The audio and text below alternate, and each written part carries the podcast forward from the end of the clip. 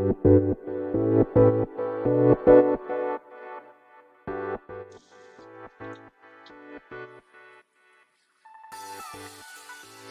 い。始まりました。本を読んでは独り言ラジオ。私、変な髪型をしたポンコツ薬剤師こと町田和俊でございます。はい。というわけでですね、えー、今日も本を読み直しては独り言をつぶやいていきたいと思います。はい。えー、まあ、まあ、なんか毎回ですね、番組紹介しているんですけれども、番組紹介いらねえんじゃねえか説がありましてですね、えー、まあ、えー、そうですね。どうなんだろうな。まあ、えー、どうしよう。どうしようとか今日はちょっとはしょってみますかね、番組紹介ね。はい。ということでですね、えー、前回まではですね、前回までっていうか、えー、今取り上げている本は、社会を知るためにはというですね、えー、ちくまプリマー新書から出ている本ですね。はい。えー、著者の名前が、えー、筒井淳也さんですね。はい。えー、こちらの本を、えー、前回まではですね、第2章の途中まで、えーまあ、紹介させていただきました。前回のですね、最後の方はですね、もう眠くてですね えー、録音停止ボタンをちょっと押すのを忘れて寝ていましたね。で、起きて、で、まあ、なんだなんだろうな、ちょうどいいところまでと思ってですね、まあ、1分間ぐらいは、あの、目覚めてから、えー、ちょうど1時間ぐらいのところまでは、はい、えー、やってましたけども、はい。まあ、そんな感じでしたね。はい。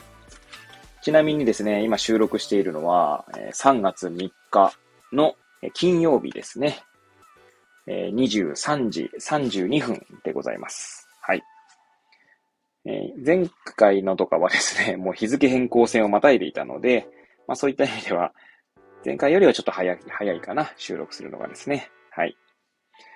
ということでですね、今日は64ページですね。はい。第2章、専門知はこうして作られるの、えー、4番目の見出しですね。はい。社会全体の理論、グラウングランドセオリーという、えー、箇所からいきたいと思います。はい。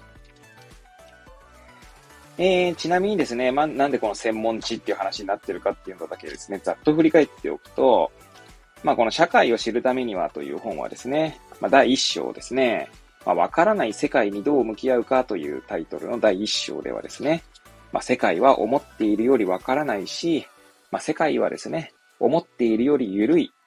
そしてですね、そんな、まあ、わからなくて緩い世界を作っているのは、えー、まあ、どうしてかっていうとですね、まあ、その専門化する社会っていう、まあ、キーワードがね、挙げられているわけですね。はい。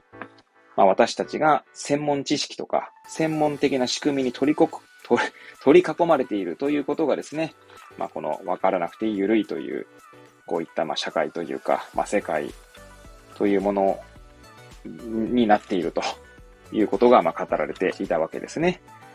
ということでですね、まあ、そんな専門知は、えー、専門の知識の知ですね。まあ、こうして作られるというのが、ま、第2章のタイトルになっております。はい。え、見出しだけですね、読み上げていきますと、一つ目の見出しが、社会と切り離される専門知。二つ目がですね、社会を形作る専門知。そして三つ目がですね、自分の土俵を作らない学問。はい。というふうに、まあ、続いていきました。そして、本日からですね、4番目、社会全体の理論、グランドセオリーですね。はい。こちらはですね、64ページに1行、えー、そして65、66、67までですね。まあ、に、うんと3ページですかはい。こちらにはですね、私はフィルム付箋をですね、まあ、3枚貼ってありますので、えー、また読み直してはですね、まあ、その日、その時、その瞬間にですね、えー、独り言を思い浮かべられるのかどうか、はい。全く独り言が思い浮かばないこともあるかもしれませんが、まあ、とにかくですね、私が、ま読み直すきっかけとしてですね、まあ、配信しておりますので、はい、えー、ま気楽にやっていきたいと思います。はい、じゃあまず一つ目ですね。はい、読み直していきたいと思います。こういった対象の側に出かけていくという特徴も社会学の一部ですが、社会学はまた別の側面を持っています。社会学を少し学んだことのある人ならご存知でしょうが、社会学は壮大な社会の理論を構築しようという欲望を持ってきた学問でもあるのです。社会学ではそういった理論のことをグランドセオリーと呼びます。グラン、グランド、えー、グランドですかね、には壮大なという意味もありますが、他方で古代な、思い上がったという意味合いもあります。グランドセオリーは、社会とはそもそもこんな風に成立し、また変化するのだということを示そうとする、ある意味で無謀な理論体系のことです。じゃあ二つ目のですね、フィルム線が貼られている箇所を、えー、読み直したいと思います。ここで理解してほしいことは、社会についての壮大な理論を構築しようとする方向性と、人々の生活に寄り添って研究しようという実証的な方向性という一見相反する二つの社会学は実は根底でつながっているということです。どういうことでしょう？はい。ということでですね、まあ、二つ目のフィルム線が貼られている、まあ、一段落を読みました。そしてちょっと間を空けてですね、え、この見出しの最後の一段落のところに私はフィルム線を貼っておりますので、そちらを読み直したいと思います。このように言えば、二つの思考性が関係していることも少し理解できるのではないでしょうか。経験社会学者は、社会というものは、あ、社会というのは、そもそもよくわからないものだ。だから問題のあり方をまずは巨神ですかね。え巨神に眺めてみようと考えます。そして理論社会学者は他方で、そもそもなぜ社会はこんなにわからないものなのかについて考えるのです。はい。ということでですね、まあ、こちらの社会全体の理論のところを、ま、紹介していきました。はい。えー、そうですね。まあ、あの、飛ばしているところもあるので、まあ、一概には言えないんですけど、なんとなくですね、結局どこをスタート地点にするのかっていうところなんでしょうね。まあなんか言うなればですね、なんですかね、実在論的なものと観念論的なものみたいな、いう、えー、見方もできるのかななんて、まあふと思いましたね。まあちょうどですね、えー、荒木博之のブックカフェのプレミアムコンテンツの方でですね、まあ実在論的幸福論と観念論的幸福論についてですね、まあ、リスナーの方の質問に答える形で、まあ、コメント返しのコーナーで、まあ、展開してい、えー、語られていたんですけれども、まあ、確かですね、私の、まあ、記憶が確かならば、まあ、実在、まあ、幸福論の話ですけれども、実在論的幸福論っていうのは、確か、えー、まあ、幸せとはこうあるべきだみたいなものがあると。で、まあ、それを目指すみたいな感じですよね。対して観念論的な、え幸福論っていうのは、まあ、人それぞれ幸せ、まあ、その人が幸せだと思えばそれでいいじゃないかみたいな感じだったと記憶しております。もしかしたら逆かもしれないですけど、はい。えー、まあ、相対主義と、えー、なんだ、なんだっけ、もう、もう一個、相対主義の、えー、まあ、絶対主義か、そうですね。絶対主義ですかね。まあ、古くは、確か、え哲学者の、えプラトンとアリストテレス。で、プラトンが確か絶対主義的な方ですかね。で、アリストテレスが確か、え相対論的な考え方をしていたんじゃないかなと記憶しておりますけれども、えー、だからまあこれは経験社会学者は、まあ、社会というのはそもそもよくわからないものだっていうところ、なんか 違うのかな？今、語った後にもう一回読み直すと違うのかなって気がしますが。まあ、まあそれは置いといて、まあそんなことを想起しましたってところですかね。はい。まあ、そうですね。関連論的か実在論的かとかっていうよりも、そうですね。えー、確か前回だから語ら、語ったかと思いますけど、まあ、わからないことから、えー、わかり合えないことから始めるのか、えー、もしくは、えー、わかり合えるはずだというところから始めるのかみたいな、いう話とも通じる話ですよね。はい。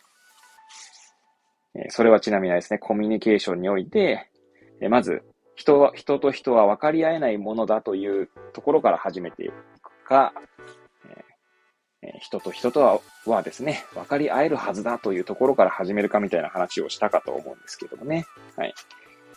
まあ、要はスタート地点が違うっていうことが言いたかっただけですかね。はい。えー、どうでしょう。そんな感じのことを、えー、独り言のように、えー、つぶやかせていただいてですね。続いての見出しですね。え5番目の見出し。は、えー、哲学の動向と社会学というタイトルで、えー、なんだ、えー、語られております。そしてですね、こちらは68ページ、69ページ、70ページ、71ページ、そして、72ページのに1行ですかね。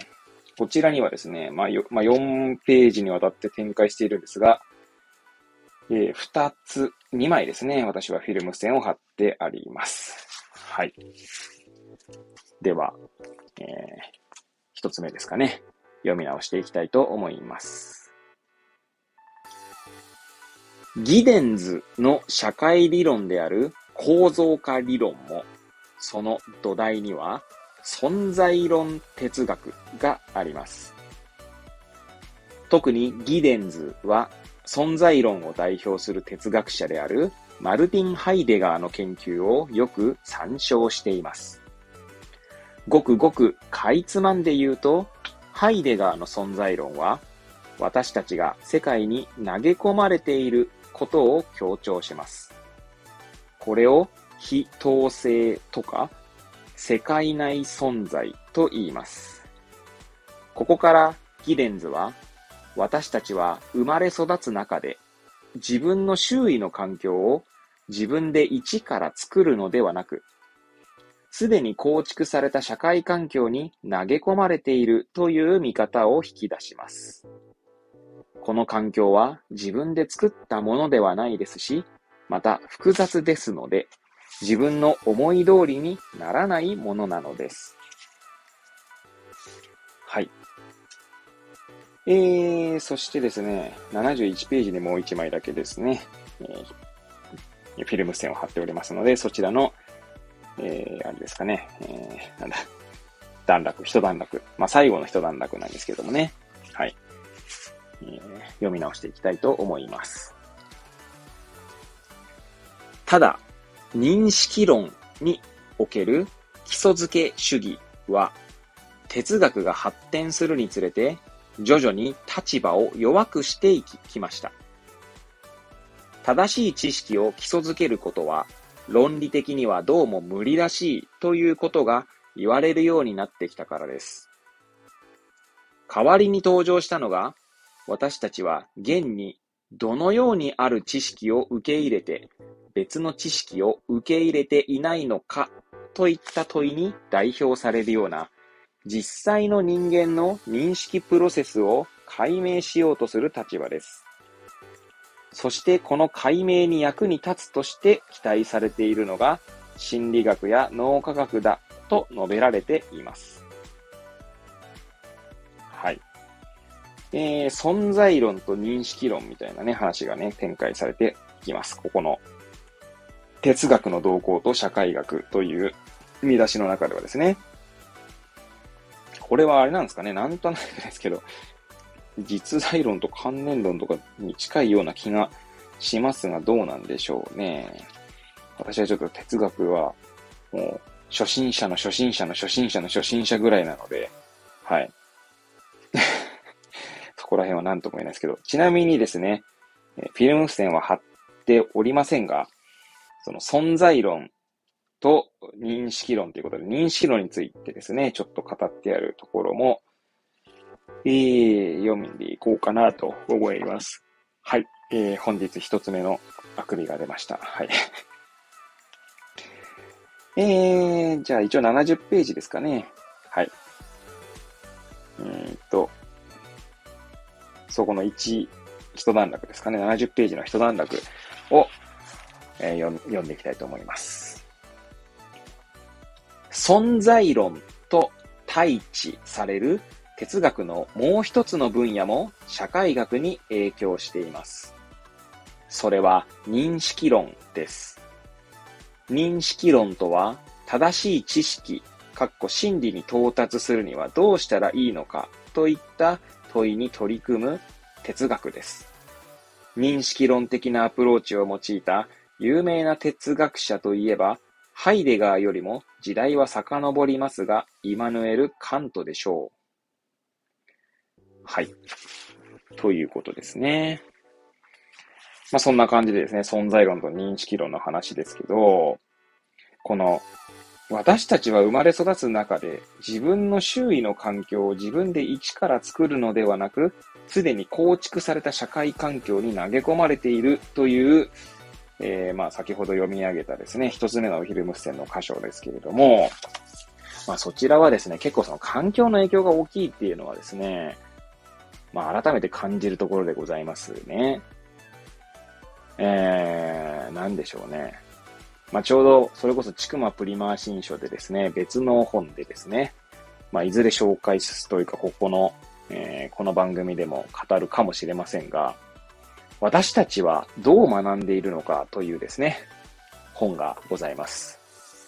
そちらにはですね、確か学びというものはですね、かなり環境依存的なものであるみたいなことがですね、書かれていたんじゃないかなと記憶しておりますけれども、え、ついついですね、まあそうなんだろうな、周囲の環境とかの影響っていうのをですね、まあ私たちはそんな感じることはないんですが、まあよくよく考えてみるとですね、えー、自分ができるできないとかっていうことにはですね、まあ、環境の影響はかなり大きいんじゃないかなと、まあ、改めて思う次第でございます。まあ、日々のですね、仕事、まあ、私で言えばですね、薬剤師としての仕事も、まあ、えー、一緒に働くですね、まあ、従業員とか職員の存在があってこそですね、私は、まあ、なんて言うんでしょうね。私は日々仕事ができるというのが、まあ、あるわけですね。はい。いや、ほんとそれをね、感じるんですが、それを感じれるようになったのは、まあ、ほんとつい最近でしてですね、えー、私、まあ、社会人になって13年目ぐらいなんですけど、なんだろうな、今更ながらですね、ようやくなんか社会人としてというか、まあ、社会人という言葉がね、いいかどうかはまあさておきなんですが、まあ、少なくとも大学を卒業してからと言いましょうか。まあ、13年ぐらいなんですけど、まあ、ようやくですね、なんかまともな まともな人間としてですね、えー、なんか日々仕事ができているなと思う今日この頃でございますね。はい。しかもですね、いや、ようやくまともなって言ったんですが、まあ、なんて言うでしょうね。まあ、富士山で例えるならば、ようやくですね、ふもとというか、はい。まあ、1合目というか、はい。なので、まあ、まだまだだなと思うんですけど、これがですね、えー、今からそうですね、まあ、8年前ぐらい、うん、7年前ぐらいとでも言いましょうか。まあ、要は大学、大学を卒業して、まあ、5、6年目ぐらいの時にはですね、もうなんかさも自分ができるみたいな、えー、風にですね、まあ、かなりの勘違いをしていた時期もございましたね。で、その時はですね、まあ、周囲の環境のおかげだなんて考えることは、まあ、ほぼなかったんじゃないかなと思いますね。まあ、要は自分が見えている世界がまあ全てであってですね、まあ、その世界を見れてない人のことはですね、まあ別に拒絶したりとかですね、まあなんかこう、えー、そういうことはしていないんですけど、でも多分どっか心のどこかでですね、うん、いや、どうなんだろうなとか思っていた自分はいたとは思いますね。はい。まあ、そんな、なんて言うんでしょうね。傲慢な自分をですね、まあ、見直すきっかけになった出来事がまあたくさんあるんですけれども、まあそんな出来事に、まあ出来事にはそういうことに気づかせてくれたのもですね、まあ私の周囲でですね、一緒にま働いている人だったり、ま、私に関わってくれているですね、まあたくさんの方々のおかげかなと思っておりますし、まあ本のおかげだなとも思っておりますし、はい。まあようやく本当にまあ、富士山で言えば1合目、2合目ぐらいのまともさを身につけたかなと。でもまだまだだなという思うところですね。まあ、何が言いたいんだかよくわかんなくなってきましたけど、要はかなり環境の影響はでかいなと。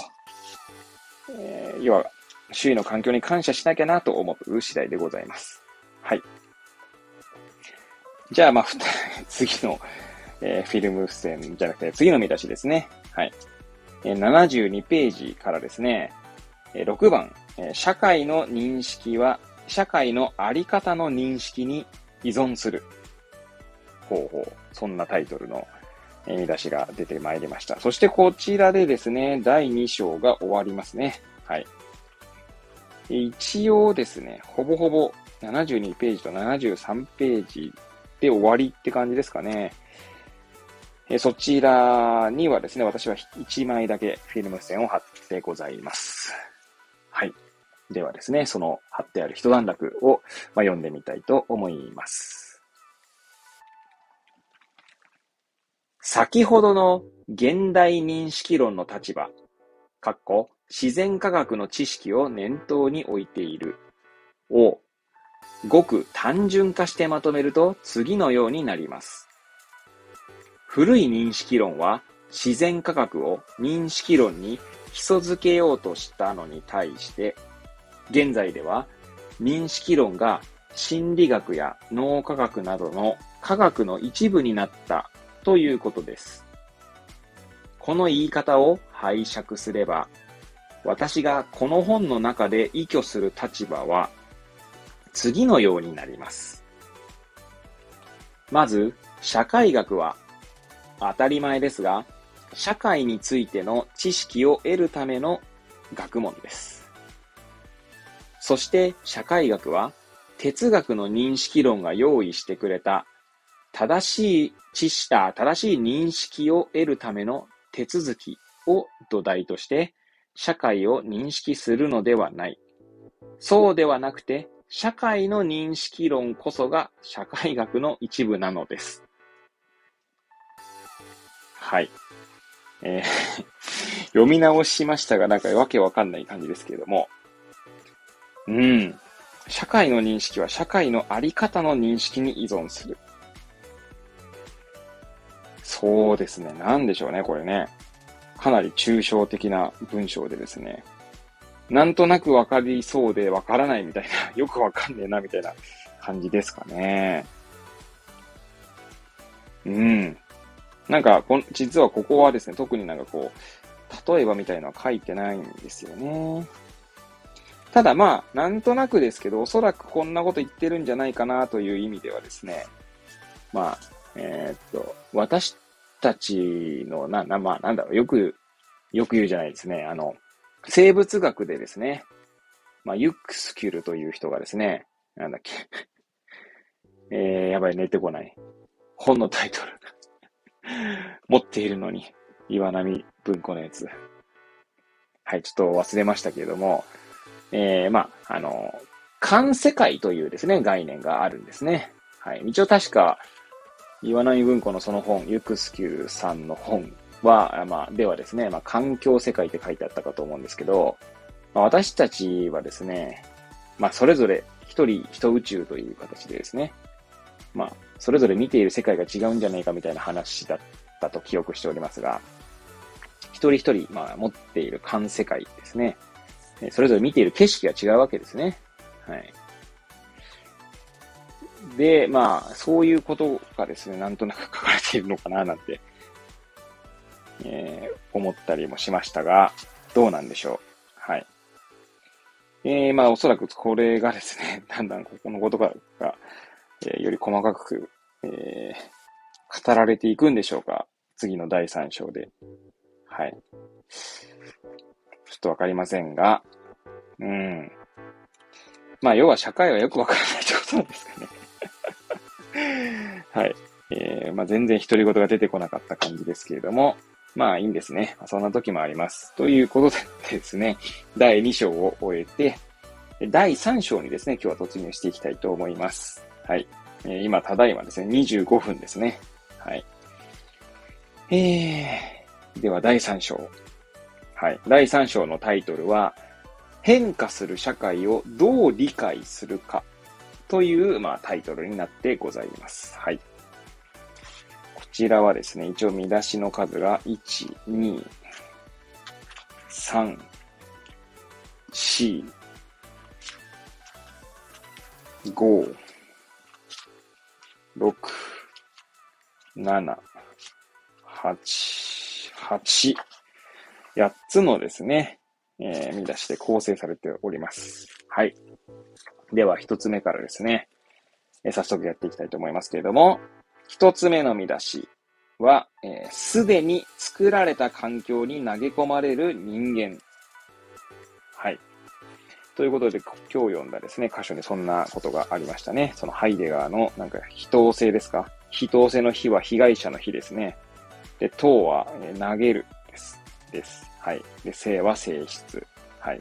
この世界内存在っていうやつと、で、まあ、語られたような話かなと思いますが、こちらはですね、75ページから76、77、はい、3ページにわたって、まあ、展開していくんですけれども、こちらにですね、私は3枚のフィルム線を貼っております。はい。ということでですね、フィルム線の箇所、はい、読み直していきたいと思います。まず1つ目です。まず、出発点として確認しておくことは、ここで問題にしているのが、自分たち人間が作り上げた環境であるということです。もちろん自然界にも私たちが知らないことがたくさんあります。自然科学はそこに隠れた法則を数学や統計学の力を借りて明らかにしてきました。ただ、ここでは人間が自分たちが作り上げた環境だけに話を限定します。私たちはしばしばこの環境のことを社会とか制度といった言葉で表現します。社会学だと社会構造という言葉もあります。はい。では、二つ目のですね。はい。フィルム線の、えー、段落ですね。一段落を読み直していきたいと思います。ちなみに今読んだ一段落の次に、えー、書かれているものですね。はい。では読み直したいと思います。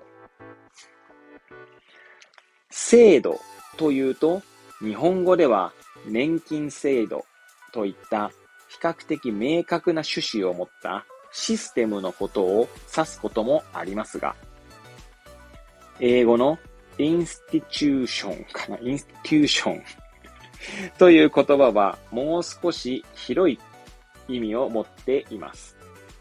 institu、tu、tution、tution になってるまあいいのか。はい。は、病院や刑務所などの比較的規模の大きな施設を指すこともありますし、結婚や伝統規範など社会の重要な部分として認識されている慣習、あるいは行動規則を指すこともあります。ここでは後者の意味合いで制度という言葉を使っています。ですが、厳密な定義については、それほど気にする必要はありません。はい。ということでですね、えー、3つ目のフィルム線の箇所ですね。はい。読み直したいと思います。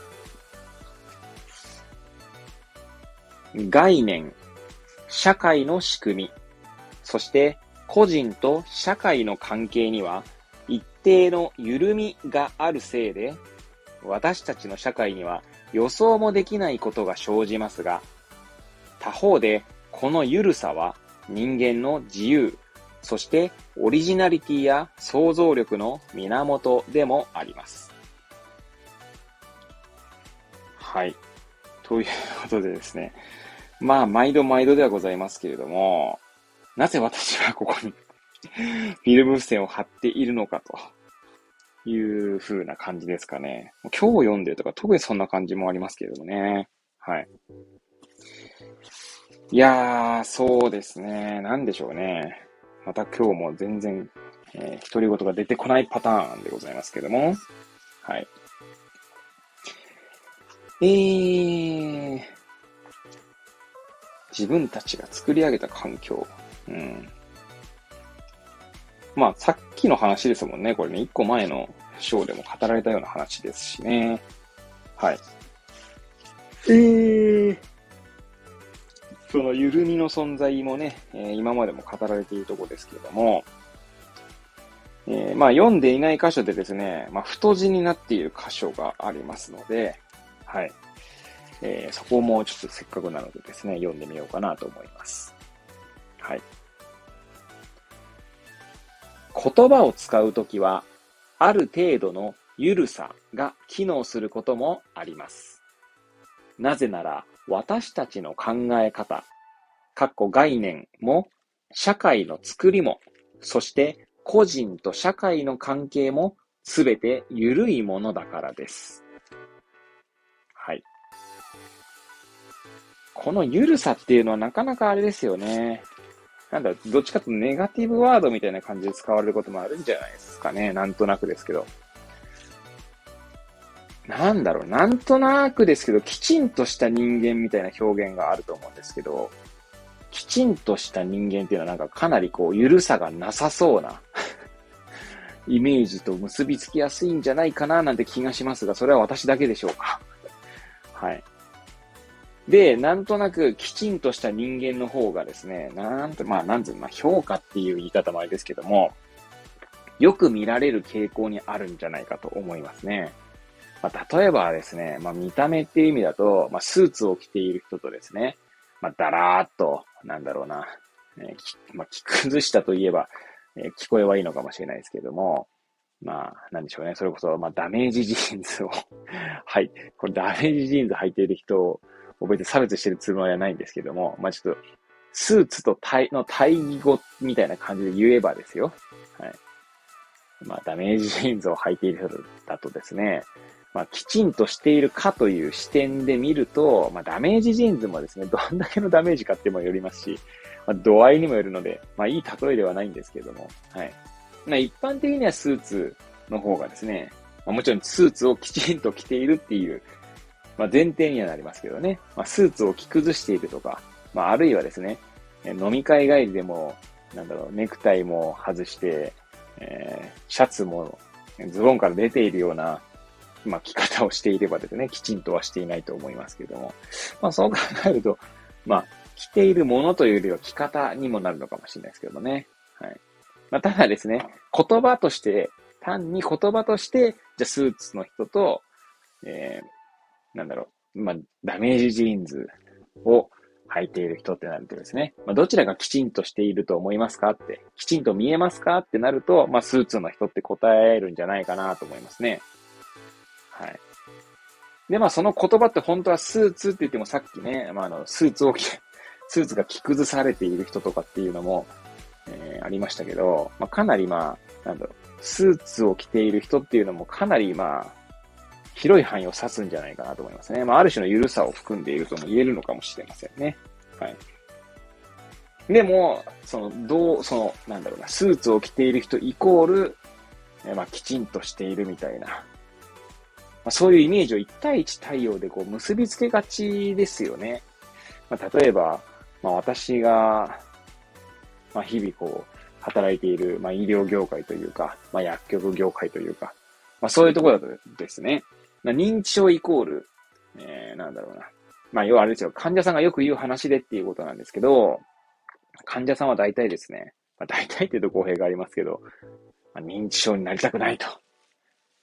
もう認知症になったら終わりだ、みたいな。家族に迷惑かけたくねえ、みたいな。っていう風に言うんですよね。まあ言う人が多いんですよね。まあでも認知症の人もいろいろなわけですよ。まあ仮に認知症だとしてもです。はい。まあそれこそ軽い認知症の人、まあ重い認知症の人っていう、まあ分け方もできるかと思いますし、まあなんで認知症イコールネガティブな意味合いでこう捉えられ、捉える人多いかと思うんですけど、まあ認知症の人だってですね、幸せに暮らしてる人はいますよね。はい。まあなんでそういう何か言葉とイメージっていうのがですね、まあ1対1対応してしまうと、まあ緩さがなくなっちゃうってことが言えるのかもしれないですね。はい。というなんか、また独り言をつぶやきましたけども、はい。ということでですね、続いての見出しは2番目ですね。人間と社会についての2つの見方という、えーまあ、見出しになっておりますが、そちらは78ページ、えー、そして79ページは絵ですね、イラストになっておりますけども、えー、80ページ、81ページ、で、えー、まあ、3ページですね。そしてはですね、なんと、一つもフィルム線を引っ張っておりません。はい。ということでですね、まあそうですね。まあ多分今まで、そうでしょう。例えが書かれているのかな。はい。えー、ちなみにですね、この中の見出し、あの、込み出しみたいな感じですか？数字は引っ張ってない、あないんですけども、えー、見出しがですね、言語も自転車もよくわからずとも使えているみたいな、えー、文章になっておりますね。はい。まあ、よくわかんないけれどもですね、とりあえずなんとかなってるみたいなところですかね。まあ、言葉とかもそうですよね。えー、それこそですね、まあ、昨今話題の言葉で言えばですね、まあ、DX とかですね。はい。あとは SGDs とかですね。はい。SDGs か、これ SGDs じゃない。SDGs ですね。ごめんなさい。はい。まあ、その二つなんかもですね、まあ、よくわかっていないけれども、なんとなく使える言葉なんじゃないかなと思いますね。はい。まあ、そんな言葉もそうですし、それ以外のものもですね、まあ、よくわかんないけど、まあ、なんとなく使ってなんとなく生活できてるっていうことはですね、まあ、いっぱいあるんじゃないかなと思いますね。はい。税金とかもそうですよね。よくわかってないけど、まあ、なんとなく税金払って、なんとなく税金を、の、えー、なんだろう、恩恵を受けてみたいなことはあるかもしれないですし、はい。そんなことをちょっと、えー、思い起こしましたが、はい。フィルム線が貼っていないけれども、独り言をつぶやいてみました。はい。ということでですね、続いての見出し3番ですね。はい。3番は、人間が社会を作るが、てんてんてんてんてんとありますけれども、こちらは82ページ、83ページ、84ページ、85ページの最後の方までですかね。はい。4ページにわたって展開しておりますけれども、こちらですね。はい。こちらは、4枚フィルム線を貼ってあります。はい。というわけでですね、まあ、早速ですけれども、まあ、一つ一つですね、えー、段落、一段落ですかね。紹介していこうか、いこうかと思うんですけど、えー、一つ目と二つ目のフィルム線の箇所はですね、実はその一つの段落に2枚貼ってありますので、はい。なんでまあ、二つまとめて読んでいきたいと思います。はい。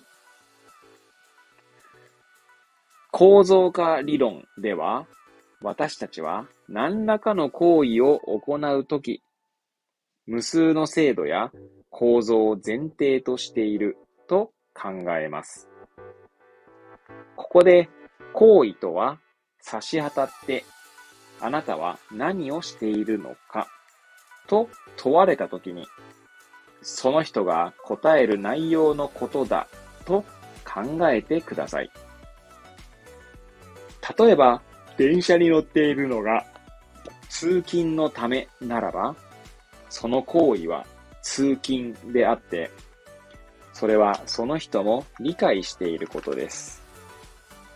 通勤しているが言われるまで気づかなかったということはないでしょう。このような行為の意味を社会学の行為論では、行為者が行為に付与した主観的意味と呼びます。はい。では、えー、3つ目、4つ目ですね。フィルム線の箇所も、はい、1つの段落に、えー、2枚、フィルム線を貼ってございます。はい。ということでですね、えー、読み直していきたいと思います。はい。このことを構造化理論では、構造は条件であり、同時に結果である。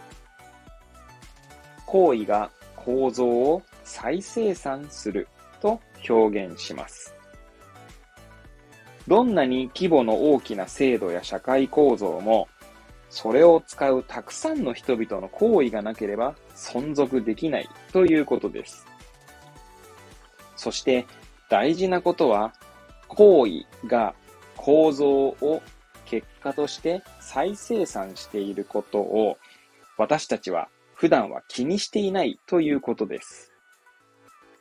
つまり、再生産そのものは行為の主観的意味ではないのです。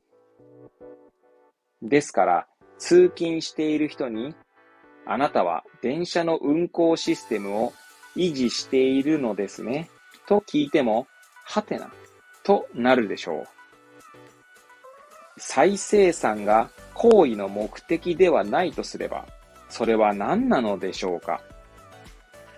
構造化理論では、構造は行為の意図せざる結果として再生産されると考えます。はい。ということでですね、だんだん難解な感じになってきたんじゃないかな、なんて、まあ私も読んでいて思いますね。なんか読んでるんですけど、なんか全然入ってこないですね。はい。ちなみにですね、こちらの3番、人間が社会を作るが点々点の中にですね、少し、一つだけですね、えー、太字になっている箇所がございます。なんて書いてあるかと言いますと、社会を根本から作り変えることは不可能ですというところですね。はい。えー、なんだ、黒い、黒い、あ、ごめんなさい、太字になっているんですけど、確かに根本から作り変えること不可能です確かにそうですよね。まあゲームとかでしたらね、なんかこうリセットボタンを押せばですね、まあ1からスタートできるってことはあるかもしれませんけれども、社会をですね、ゼロリセットするっていうのは、まあ確かに無理ですよね。はい。まあそれはなんとなく、なんとなくわかるかなと思うんですけど、はい。まあでもね、なんとなくゼロリセットしたくなる気持ちもわかんなくはないですけどね。はい。行為。そうですね。あなたは何をしているのかと問われたときにその人が答える内容のことを、まあ、行為だと。あなたは何をしているのかって言われて、自分の行為をですね、ちゃんと説明できるってことは、まあ、あるんでしょうかね。まあ、もちろんあることもあるんでしょうけど、まあ、それこそ仕事してますとか、いうぐらいのレベルで言えばね、その行為を認識することはできるかもしれないですけど、どうなんだろうな。まあ、ちょっと自分でも勘違いしてるのかもしれないけど、まあ、行為、そうね。でもなんかこう、まあ、例えばですね、患者さんとお話、例えば、例えばって、全く皆さん、皆さんとか、薬剤師でない人がですね、ちょ想像しにくい 例えばなんですけど、まあ私たちですね、薬剤師は、こう患者さんとまあお話をする中で、それぞれの薬剤師の中にですね、まあ思い浮かんでいることをですね、まあ試しているんだと思うんですよね。きっとこの人こうなんじゃないかなと思ってこうやって話してみるとかってことはあるかと思うんですけど、じゃあ実際話している行為の最中にですね、その思い描いていることをですね、実践しているのかというとですね、考えられているのかというと考えられてないんじゃないかなって思うことがあるんですね。はい。だその行為はですね、きっと後から振り返ることでしか認識できないんじゃないかと最近思うようになっております。はい。まあ、ある種直感的にですね、今までの経験とか、えー、日々の考えからですね、まあ、その行為が出、出ているっていうか、まあ、立ち現れているっていう側面は多分にあるんじゃないかななんて思うね。まあ、今日この頃でございます。はい。まあ、何言ってるのかさ、えー、さっぱりわけがわかんなくなりましたけども、はい。えー、なんつうんでしょうね。まあ、私、サッカーの、指導者になりたいと思っていた時期があるので、サッカーについてですね、まあ、例えてみ、例えなのかなこれな。まあ、あの、ディフェンダーがですね、まあ、前線にいるフォワードに、まあ、一本ですね、えー、浮き玉というか、まあ、ライナー製のボールをですね、まあ、蹴ってですね、えー、まあ、繋いだとしましょう。まあ、その時にですね、その瞬間にはですね、あの、そんなに考える時間とかないはずなんですよね。まあ、あくまでこれサッカーだからっていうことがあるのかもしれないですけど、でもじゃあ、例えばこう、まあ私ね、患者さんとお話ししますけど、患者さんのですね、との対話ってほとんどそんな考える時間なんてほとんどないっすよね。っていうのも、なんて言うんだろうな。まあ相手の、まあ言葉のキャッチボールってよく言いますけど、相手の言葉に対してですね、まあ、まあ瞬時にですね、まあリアクションするというか、まあ、言葉でおなな対応するというか対話するみたいなことが起こっているわけですけど、まあす、まあもちろんね、たまに考えながら喋ることあるかもしれませんが、まあ、大体はですね、こう、一瞬の判断のうちに、えー、言葉が出てきたりってことはあるんじゃないかなと思いますね。はい。で、それをですね、後から振り返ったときに、ここはこういう判断をして、こういう行為をし、というか行動したのかなって気づくんじゃないかなと思うんですが、まあ今ですね、ここまで喋ってですね、何の説明もしてねえなみたいな、説明者何の独り言でもねえなみたいに思っているので、まあちょっと、えー、続いてのですね、え見出しの方に行きたいと思います。はい。え続いての見出し。はい。4番ですね。個人と社会の緩い関係とあります。はい。こちらは、えー、1、2、3、3枚ですね。フィルム線を貼っておりますけども、一応85ページに2行、え86、87、え88、89、90、100、じゃねえ、あ、いいのか。あ？違うな、おかしいな。もう、わけわかんなくなってますね。それで、85に2行、86、87、88、89、90、91、92ですね。はい。1、2、3、4、5、6、7、7ページぐらいですか？ひどいですね。今多分90の次100っつったんですね。いや、ひどいもんだ、マジで。えっ、と、ごめんなさい。そしてフィルム線は3枚ですね。でございます。はい。7ページに3枚なんで、本当にちょっとですけれどもね。はい。ということでですね、早速読み直していきたいと思います。一つ目です。ここで特徴を捉えているというのは、変化をよく説明できているとか、法則性を取り出すことができたといったことではありません。逆に、社会の変化に確固とした法則性はないということが示されているのです。なぜ法則性がないのかといえば、まさに行為と構造の関係が緩いからです。ただ、緩いと言っても一定の傾向性や連動性はあります。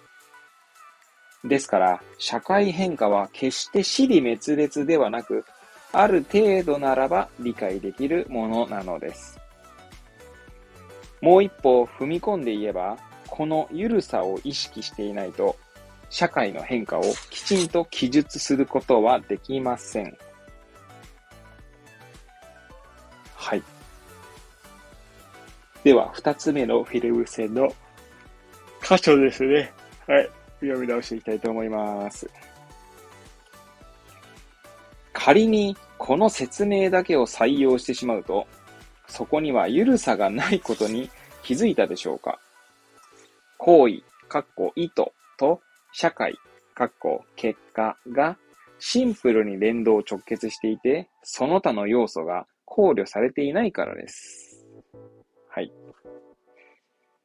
ん、なんでここにフィルム線引っ張ったのかよく本当にわかんないですね。はい。ということで、最後、3枚目のフィルム線の箇所ですね。読み直していきたいと思います。こういった例は、社会学の知見に溢れています。なぜならば、社会学では、社会変動の説明を行う際に、意図に還元することにこだわらないからです。例えば、家族社会学では、戦後の日本では、少子化のせいで核家族化が抑制されたと言われています。核家族とは、ここでは、祖父母との同居しない親と子だけの世帯です。では、子供が少なくなると、なぜ核家族化の動きが抑制されるのでしょう？ということでですね、まあ、これが最後のフィルム線の場所ですし、その次ですかね、には、まあ、例えみたいな感じですね。語られていくわけでございます。はい。えー、ちなみに、フィルム線を買っていない、買っていない箇所でですね、太字になっているのは大丈夫かな？というよりも、ここも読んだ方がいいんじゃないかなと、うん、と思いながらも、どうでしょうね。はい。社会の変化に 確固とした法則性はないという文章がですね、一つ目のフィルム線の、えー、箇所というか、えー、そこの段落に書かれているんですけど、まあ、社会は緩いからこそですね、法則性がないっていうことが書かれているのかなと思いますね。法則性があるというのはですね、多分因果関係みたいなのがしっかりしていることに、まあ、法則性は成り立つんだと思うので、因果関係が成り立つってことは何々だから何々みたいなのが成り立つと考えると、まあそもそも社会は緩いので、何々だからこうなったみたいなことはですね、まあ言えないんだと思うんですよね。まあ環境の影響もでかいし、環境っていうのには文化とかいろんなものが入っているので、まあそういうことが言えるんじゃないかななんて思っておりますけれども。いやー、今日は全然またですね、ほんと独り言が浮かばない感じでございますが。はい。いやー、そうですね。な、そして本当なんでここにフィルム線貼ったんだろうと思いますが、まあいいか。はい。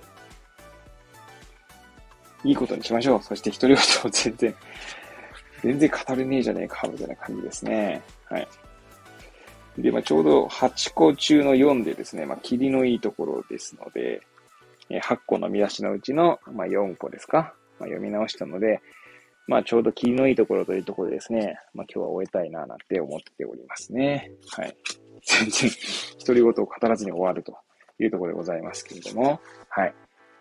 で、まあ、冒頭ですね、まあ、あの、番組紹介みたいなことをですね、まあ、はしょりましたし、まあ、その過程でですね、えー、まあ、の、コメントとか、えー、いいねをしてくれる方への感謝の気持ちというのもですね、まあ、語らずに本編に入りましたので、まあ、改めてですね、えー、皆さん、えっ、ー、と、いいねいただける皆さん、あるいは、えー、コメントいただいております、え、読書術研究家さんことパパさんへのですね、え、感謝の念を述べたいと思います。はい。え、いつも皆さん本当にありがとうございます。え、まあ、そんなですね、え私のこの拙い番組にコメントいただけるパパさんですね。えパパさんこと読書術研究家さんはですね、スタンド FM の方で、え子育てパパ×読書体験ラジオという番組を、え、3年ですかね、3年にわたって、え、毎、まあ、ほぼほぼ、まあ、毎日のようにですね、まあ、公開というか、あの、配信し続けておりますので、えー、ぜひともですね、皆さんお立ち寄りいただければと思います。はい。えー、まだですね、前回の放送ににコメントいただいたんですけれども、そちらにちょっと返信できておりませんで、えー、後ほど返信させていただきたいと思います。はい。えー、そしてですね、毎度のことではございますけども、まあ、私がですね、フィルム線を貼ってそこを読み直しているわけなんですが、まあ、自分でもですね、なんでこんなところにフィルム線貼ったんだろうなと思うところはま多々あるんですが、まあ、皆さんが読めばですね、また別のところにですね、興味関心が湧いてくるなんてことは、まああるんじゃないかなと思いますので、まあぜひともですね、まあ、興味関心のおありの方はですね、えー、社会を知るためには、を、まあ、手に取って読んでいただければ幸いでございます。はい。